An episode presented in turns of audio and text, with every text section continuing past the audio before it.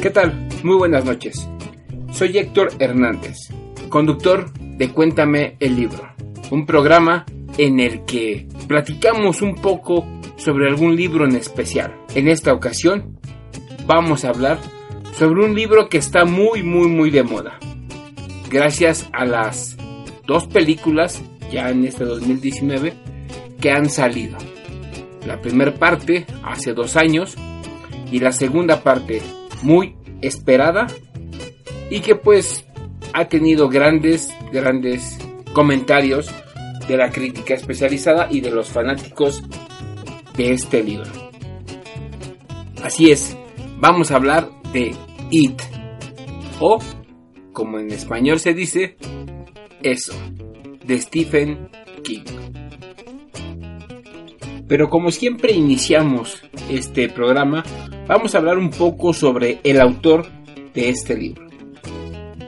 Stephen King nació en Portland, para ser exactos, en el condado de Maine. Segundo hijo de Donald King y Nellie Ruth. Cuando King tenía dos años de edad, su padre abandonó a su familia.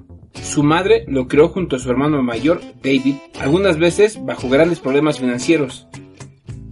Tras vivir en varias ciudades, la familia se mudó a Durham, pueblo natal de Ruth. Stephen estudió en la escuela primaria de Durham y luego en la secundaria de Lisbon Falls. Cuando era niño, King presenció un espantoso accidente. Uno de sus amigos quedó atrapado en unos rieles y fue arrollado por un tren. Aunque este hecho podría haber inspirado las oscuras creaciones de King, el mismo escritor ha descartado esta idea. Empezó a escribir desde una temprana edad, mientras se basaba en películas vistas recientemente e historietas. Mientras estaba en el colegio, comenzó a vender cuentos a sus compañeros, los cuales eran copiados con la misma máquina que su hermano utilizaba para publicar su periódico llamado Dave's Rag. Sin embargo, la actividad no fue bien vista por sus profesores, quienes lo obligaron a devolver el dinero ganado. Aproximadamente a los 13 años de edad, descubrió en la casa de su tía una vieja caja con libros de su padre, la mayoría de terror y ciencia ficción. Entre estos libros se encontraba The Lurking Fear de Lovecraft, a quien a la postre se convertía en una de sus principales influencias.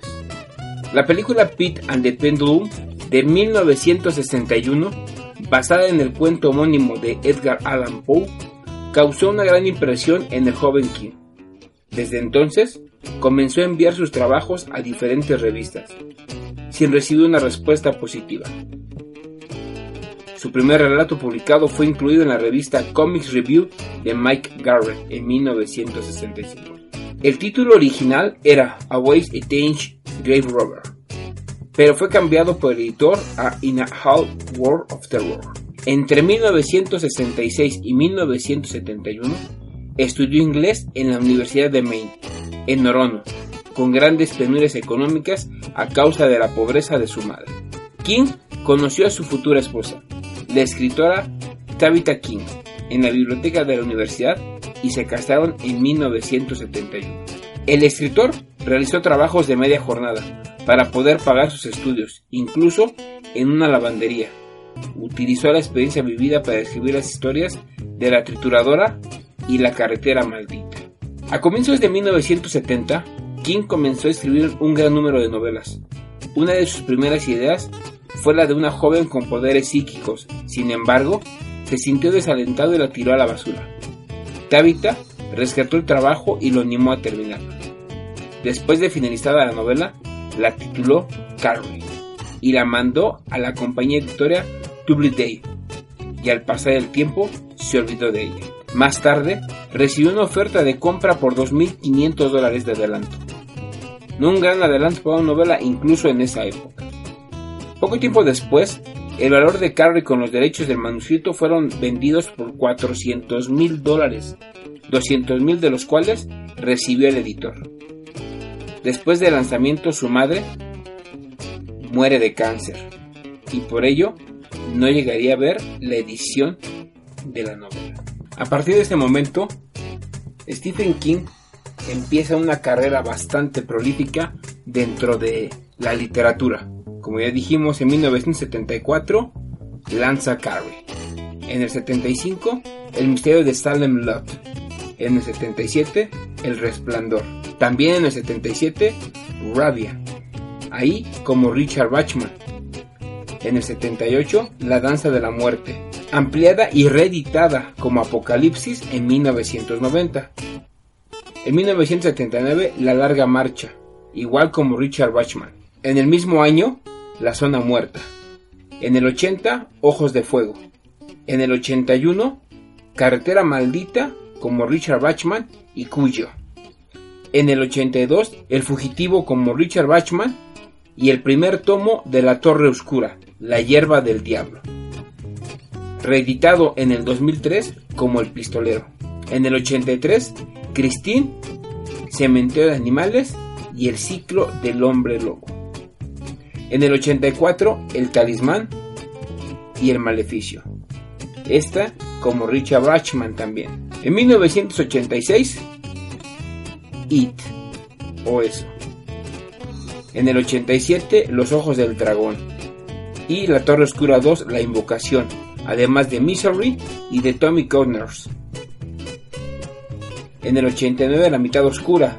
En el 91, La Torre Oscura 3 y La Tienda. En 1992, El Juego de Gerald. En el 93, Dolores Claiborne. En el 94, Insomnia. En el 95, El Retrato de Ross Mather. En el 96, La Milla Verde. Igual, en el mismo año, La Desesperación y La Posesión. En el 97, La Torre Oscura, número 4, La Bola de Cristal reeditado después como El Mago y Cristal, en el 98 Un Saco de Huesos, y un largo etcétera que se han llevado hasta el año 2019 con la publicación del libro El Instituto, además de varias colecciones de relatos y novelas cortas, entre los más importantes Las Cuatro Estaciones en 1982, The Skeleton Crew en 1985, las 4 después de la medianoche en el 90, en el 99 Corazones en la Atlántida, en el 2015 El Bazar de los Malos Sueños. En el 2009 fue lanzado Stephen King Goes to the Movies. Este hasta el momento no ha sido editado en español. Es una compilación de relatos publicados antes en otras colecciones. Stephen King ha recibido demasiados premios. Stephen King es un escritor, Stephen King ha sido desdeñado por críticos y académicos literarios por ser considerado un autor comercial. Su obra ha generado mayor atención desde la década de los 90, aunque algunos de los círculos continúan rechazando sus libros. Es criticado regularmente por su estilo familiar en sus historias y por la excesiva extensión de algunas de sus novelas. Por el contrario, su sentido de la narración, sus personajes animados y coloridos y su capacidad para jugar con los temores de los lectores han sido blancos de elogios.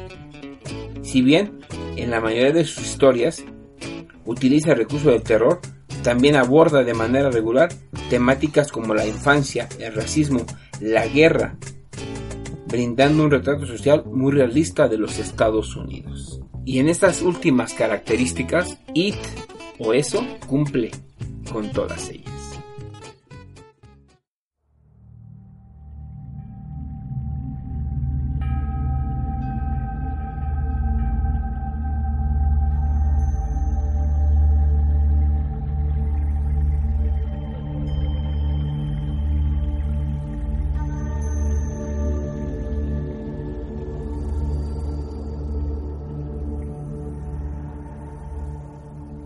La historia se desarrolla alternando en dos épocas diferentes. El pasado, entre 1957 y 1958, y el presente, 1985. Los hechos acontecen en la comunidad de Derry, en el estado de Maine, en Estados Unidos. Bajo la ciudad, a un nivel inconsciente habita un monstruo, despiadado, de apetito insaciable. Esta malévola criatura atormenta a la comunidad desde tiempos remotos. El monstruo es un ser ajeno a este mundo y se manifiesta como sus miedos, por lo cual constituye su alimento, preferiblemente los de los niños y adolescentes, cuyos temores son muy sencillos de elaborar. Su disfraz, el más común, es el de un payaso, Pennywise, con el que atrae a sus víctimas. Aunque permanece oculto y acechando la mayor parte del tiempo, se enfrenta dos veces con los protagonistas de la historia. Siete niños que se hacen llamar los perdedores.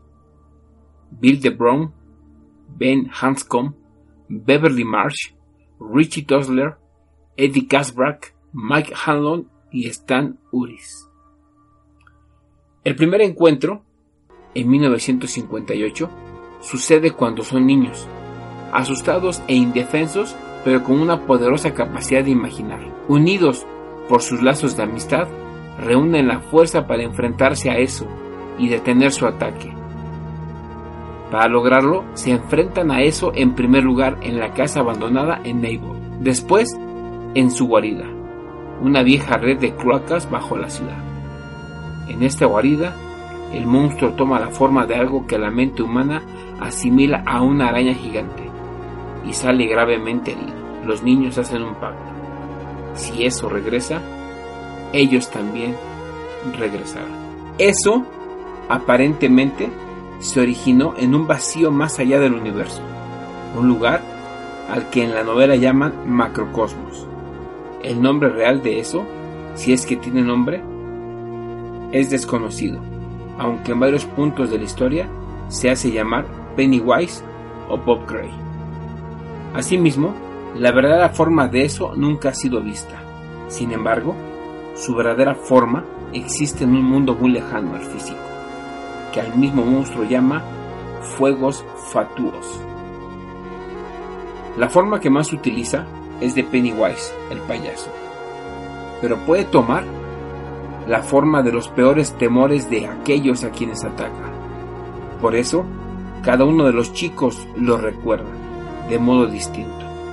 Una momia, un leproso, chicos muertos, como es el caso de Bill, el cual ve a eso con la forma de su hermano. Un niño el cual fue comido por eso. También toma forma de pájaros, de araña. Eso cayó a la Tierra en un enorme cataclismo, muy similar a un impacto de asteroide, y se estrelló donde millones de años después se levantaría el pueblo de Derry. Una vez que los humanos empezaron a sentarse en ese territorio, el monstruo despertó, comenzó a alimentarse y adoptó un ciclo de hibernación por un largo periodo, despertando aproximadamente cada 27 años. Cuando eso despierta ocurre una gran ola de violencia y otra ola de violencia ocurre cuando vuelve a dormir. Los periodos por los que eso ha aparecido ha sido entre 1715 y 1716. Ahí despierta por primera vez. Entre 1740 y 1743, eso despierta y dura estos tres años, sembrando el terror, culminando con la desaparición de 300 colonos en el poblado de Derry. La historia de Derry de repente desaparece, de repente tiene un hueco muy grande, y es hasta 1851 cuando esto despierta cuando un hombre llamado John Markson envenena a su familia y luego se suicida con un hongo venenoso. Después, entre 1876 y 1879, eso despierta y vuelve a la hibernación después de que un grupo de leñadores fuesen encontrados muertos cerca del río Kentuskeg. Entre 1904 y 1906, eso vuelve a despertar cuando un leñador llamado Cloud Rose asesina a varios hombres en un bar con su hacha. Esto vuelve a la hibernación después de que explota la fundidora Kitchener, muriendo 108 personas, entre ellos 88 niños que andaban en el lugar buscando huevos de Pascua. Ocho niños y un adulto no volvieron a aparecer jamás. Entre 1929 y 1930, despierta cuando un grupo de gángsters conocidos como la pandilla de Bradley fueron tiroteados y linchados por varios ciudadanos de Derry. Eso regresa a la hibernación después de que un grupo de supremacía blanca de Derry, la contraparte norte del Ku Klux Klan, incendiara un club nocturno en la Armada afroamericana llamada Black Spot. Entre 1957 y 1958, la primera etapa de donde los perdedores pelean con eso, despierta tras una gran tormenta y ocurren varios asesinatos, siendo el más notable el del pequeño George de hermano menor de Bill. Los perdedores, como ya dije, lo enfrentan y eso es forzado a hibernar prematuramente. Por el enfrentamiento con Bill Denrow en el primer ritual de Chu. En 1984, eso despierta cuando unos tres hombres homofóbicos linchan a dos homosexuales. Pero eso no solamente es una forma, o no solamente es la forma de un payaso. Eso tiene diferentes formas, dependiendo de los miedos de cada una de las personas a quien este ente quiera atacar. Pennywise, el payaso bailarín, su apariencia preferida, comúnmente usada cuando acecha a los niños, en este libro es descrito como un cruce entre Bozo y Clarabel o Ronald McDonald, vestido con un traje enteramente plateado con botones naranjas. Otra de las formas que toma eso para atacar a los perdedores es de George Denbrough, mejor conocido como George, hermano de Bill, cuando éste examina el álbum de fotos de su hermano. Y este ente hace que Bill vea a Georgie para querer atacarlo. El reanimado cuerpo de Dorsey Corcoran y la criatura de la Laguna Negra mientras persigue a Eddie Corcoran. La voz de Betty Ripson, uno de sus víctimas escuchada por los padres de Betty a través de un drenaje para burlarse de ellos. Es también otra de las formas que toma eso. Un pájaro gigante,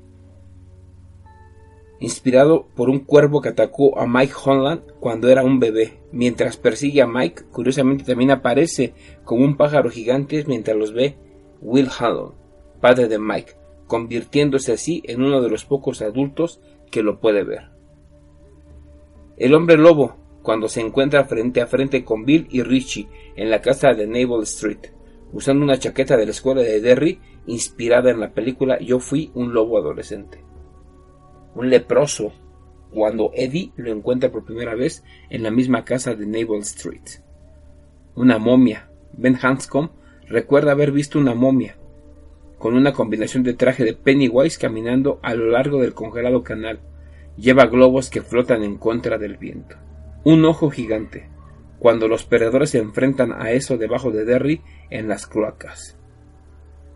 Alvin Marsh, el padre agresivo y dominante de Beverly, ya que ella está aterrorizada por él. Un enjambre de sanguijuelas mutantes cuando atacan a Patrick Hostetter.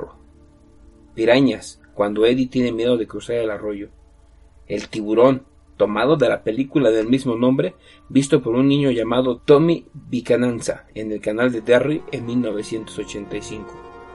Drácula, visto por Ben en la biblioteca de Derry en 1985 no se parece a ninguna de las variantes tradicionales de Drácula, sino que más bien se parece a Kurt Barlow, de la propia obra de Stephen King, Salem Lot. La estatua de Paul Bonjan ataca a Richie en 1958 y en 1985 Richie ve que esta estatua es sustituida por un Pennywise gigante. También las brujas de Hansel y Gretel, los niños muertos que ve Stan Urris Reynald Belch Hogging adopta esta forma cuando da a Harry Bowers un paseo por la ciudad de Derry. Luces de muerte cuando Harry Bowers y los perdedores se enfrentan a eso. Esta es la apariencia de eso en el macrouniverso. Y la araña gigante, que es lo más cercano de la representación física de eso en la Tierra. Pero ¿quiénes son los perdedores? Son siete niños que han sido unidos por sus infelices vidas, pues son víctimas del bravucón Herring Bowers y su pandilla de matones. Finalmente, se enfrentan a eso, al descubrir que unidos cobran más fuerza. Digamos que son los clásicos personajes de Stephen King, héroes plausibles que se encuentran con el mal y que aunque no lo comprendan, se enfrentan a él. William Bill DeBrow, también conocido como el Gran Billy y Billy el Tartaja, porque es tartamudo. Su hermano George, o Georgie, fue asesinado por eso en 1957. A partir de esa tragedia, sus padres lo ignoran y él desarrolla un gran complejo de culpa y por eso decide matar a eso, ya que creía que si lo mataba, sus padres volverían a quererle, como cuando estaba George. Es considerado el líder de los perdedores, y es él precisamente quien hiere gravemente a Pennywise en 1957. Pero no lo mata. En su vida adulta es un afamado escritor, como el propio Stephen King. Además, está casado con una reconocida actriz de cine. Es el más devoto a que el grupo permanezca unido. Benjamin Ben Hanscom, por causa de su sobrepeso, se convierte en la frecuente víctima de Henry Powers. Además, sufre la ausencia de su padre muerto en la guerra de Corea. Él está locamente enamorado de Beverly Marsh, aunque guarda en secreto sus sentimientos por ella. Sus habilidades de construcción son muy útiles para los perdedores, por hacer un dique donde jugaban y un refugio donde se ocultaban del ser perseguidos por Bowers. En su vida adulta se convierte en un exitoso pero solitario arquitecto. En el segundo enfrentamiento con eso, destruye los huevos que la araña había puesto. Él ve el 7 como un número mágico y cree que no debería haber uno más ni uno menos en el grupo de los perdedores. Beverly Beth Marsh, la única chica del grupo. En 1958 Beverly vivía en la parte pobre de Derry y tenía un padre que abusaba a menudo de ella. Inicialmente, Beverly estaba enamorada de Bill. Sus habilidades con el tirachinas constituyen el punto clave en la batalla contra eso. Ya adulta, se convierte en una exitosa diseñadora de modas, pero está casada con un marido abusador, reflejo de su padre. Tras la destrucción del monstruo se queda con Ben Hanscom.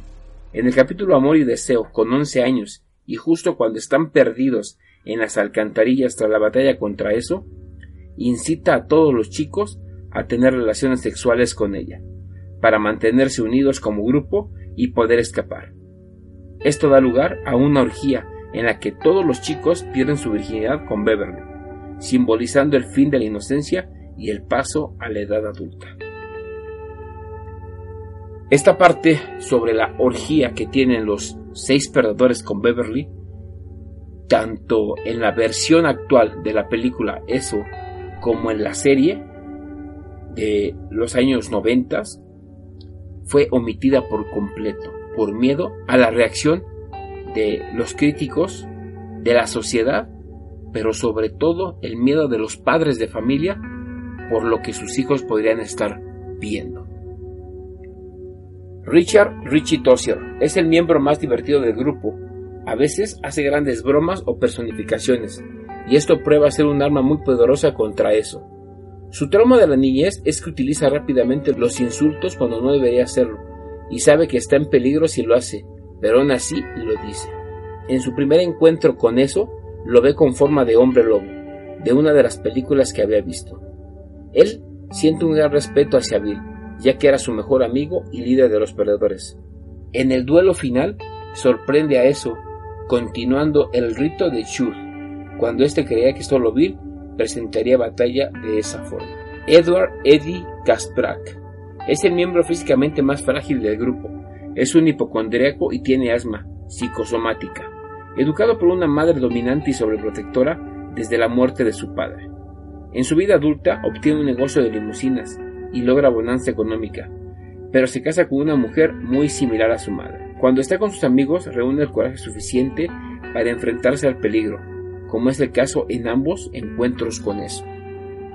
Él, al igual que Richie, siente un gran respeto y profundo cariño hacia Bill, ya que lo consideraba su mejor amigo y lo quería como un hermano.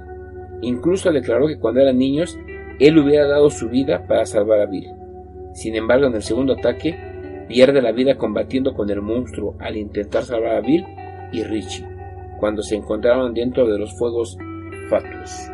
Michael Mike Hallon, el último en unirse, por ser afroamericano, es perseguido muchas veces por Henry Bowers. Tras el primer enfrentamiento con eso, Mike es el único que se queda en Derry y se convierte en bibliotecario. Él se ocupa de llamar a los demás cuando los asesinatos comienzan de nuevo en 1985. Su padre tiene un álbum de fotos, incluyendo varias donde aparece Pennywise, y recortes de diarios donde están documentados varios eventos importantes en la historia de Derry. Con los conocimientos que tiene de Derry y de eso, se convierte en el historiador del pueblo e investiga los sucesos sobrenaturales que le rodean. Debido a que fue herido de gravedad por Henry Bowers, no puede asistir al segundo ataque contra el monstruo, pero al final se le ve recuperándose exitosamente en un hospital. Stanley Stan Uris, conocido como Stan el Galán. Es el último en aceptar la existencia de eso, y afirma que su existencia no tiene lógica. Stan, así como Mike por motivos religiosos, ya que es judío, fue perseguido por Henry Bowers. Cuando niño era un Boy Scout y su pasatiempo, y su pasatiempo era observar pájaros. Al derrotar a eso en 1958, tuvo la idea de hacer una promesa que consistía en que si eso volvía, ellos regresarían a terminar el trabajo y se cortaron las palmas con una botella y luego se agarraron de la mano e hicieron un círculo. Después, de adulto, se hace socio de una poderosa firma de contables en Atlanta. Sin embargo, se suicida cortándose las venas en la bañera después de la llamada telefónica que le hace Mike, para no enfrentarse a sus miedos del pasado. Antes de morir, escribe la palabra eso con su propia sangre en la pared. El antagonista natural de eso es la tortuga, otro antiguo ser del macrocosmos que años atrás vomitó nuestro universo y posiblemente otros. En el libro narra que eso y la tortuga fueron creados por alguien a quien llaman el otro. Como contraparte a la fuerza maligna de eso, la tortuga es un poder benévolo, con una mentalidad infantil e inocente, que hizo posible la unión de los perdedores. Asimismo, les da fuerza para enfrentarse contra el monstruo, aunque ellos no lo sepan, en un nivel consciente. Sin embargo, jamás interviene en esta realidad de forma tan invasiva como su némesis. En el libro, cuando George baja al sótano a buscar parafina, se encuentra con un bote de cera marca Turbo y extrañamente contempla la tortuga de la tapa con profundo sueño hipnótico. Es únicamente Bill, durante el primer enfrentamiento con eso, que experimenta una alucinación en la que puede comunicarse con la tortuga y reúne el impulso necesario para terminar con el monstruo.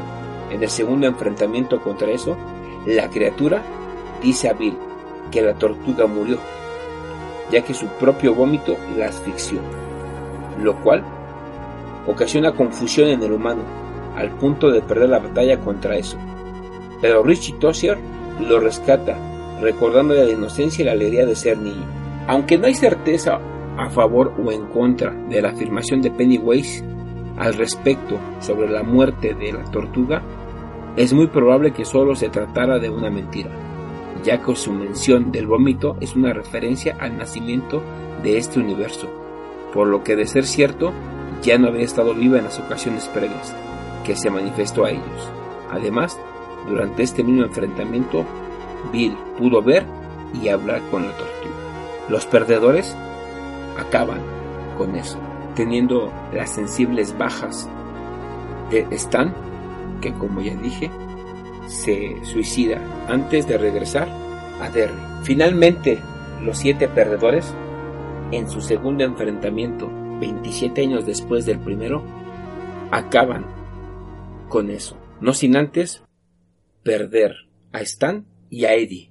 A punto también estuvo Mike de morir, ya que fue herido por Bowers. Finalmente, no fue Bill quien lo mata, es Richie. Pero todo, todo esto fue posible gracias a que siete niños entre 1957 y 58 pelearon contra un ser que sobrepasaba todas sus capacidades.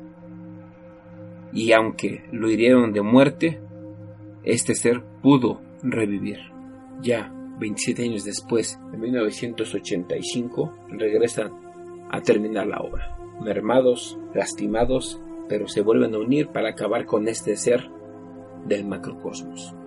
Y así poder dejar a su pueblo. Berry en paz. Hemos llegado al final de este programa dedicado al libro de Stephen King, It, mejor conocido en español como Eso. No me quiero despedir sin antes invitarlos a que nos sigan en nuestra página de Facebook, Alter Media Network, donde podrán ver efemérides, varios datos sobre música, así como los links de descarga y escucha en línea de todos los programas de este proyecto que es para ustedes. Alter Media Network. Y como siempre, una pequeña recomendación. Por favor, lean un libro. Adéntrense en la vida de sus personajes. Vivan la historia que te presta estos libros. Soy Héctor Hernández y nos escuchamos muy pronto. Esto fue Cuéntame el libro por Alter Media Network. Hasta la próxima.